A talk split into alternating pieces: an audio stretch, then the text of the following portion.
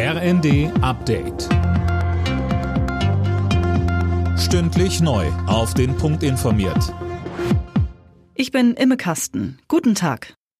Bauernpräsident Ruckwied hat sich noch einmal klar von Mitläufern aus der rechten Szene distanziert. Umsturzgelüste lehne er zu, dem absagte er der Bild am Sonntag. Einzelheiten von André Glatzel. Die Teilnahme rechter Gruppierungen an den morgen beginnenden Protesten der Landwirte bezeichnete Ruckwied als unerwünscht. Rechte und andere radikale Gruppierungen wolle der Bauernverband auf den Demos nicht haben.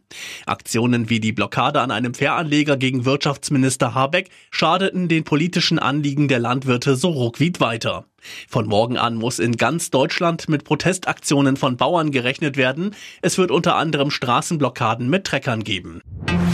Die Hochwasserlage in Niedersachsen hat sich auch mit dem Ende des Dauerregens noch nicht nachhaltig entspannt. Viele Flussdeiche sind weiterhin durchweicht und instabil. Holger Dilk. Immerhin, der Scheitel des Hochwassers ist überschritten, nachdem es vorgestern mit weiterem Regen noch einmal ein Anstieg vieler Flusspegel gegeben hatte.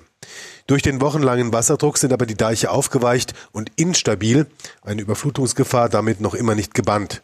Erst im Laufe der kommenden Woche wird mit einer nachhaltigen Entspannung der Lage gerechnet, dann wird es darum gehen, das Ausmaß der Schäden zu bilanzieren.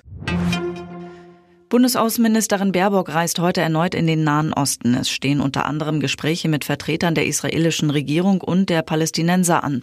Außerdem soll nach Wegen gesucht werden, die restlichen von der Hamas verschleppten Geiseln freizubekommen. Die Golden Globe Verleihung steht in der kommenden Nacht unserer Zeit in Los Angeles an, eine der wichtigsten Auszeichnungen der TV- und Kinobranche. Die beiden Blockbuster Barbie und Oppenheimer sind die großen Favoriten, außerdem die TV-Serie Succession.